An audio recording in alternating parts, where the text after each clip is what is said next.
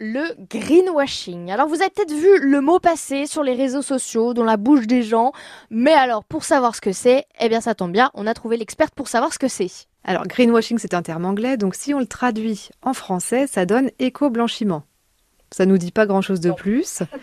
En gros, le greenwashing, c'est surtout utilisé par des marques euh, de vêtements, grandes marques de vêtements, et euh, c'est, ça se définit comme une stratégie de communication et de marketing qui fait croire que l'entreprise a une politique éco-responsable.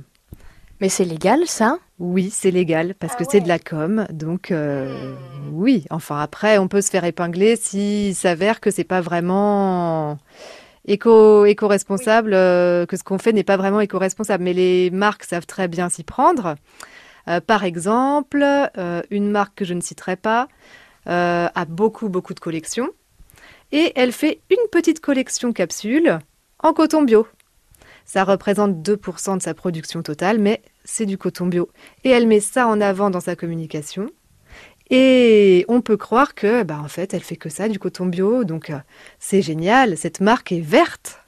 Hmm, d'accord, et c'est vrai qu'on en voit beaucoup justement de ces collections capsules qui pullent un petit peu dans toutes les grandes marques de fast fashion. Donc en fait, faut pas trop trop y croire non plus, quoi.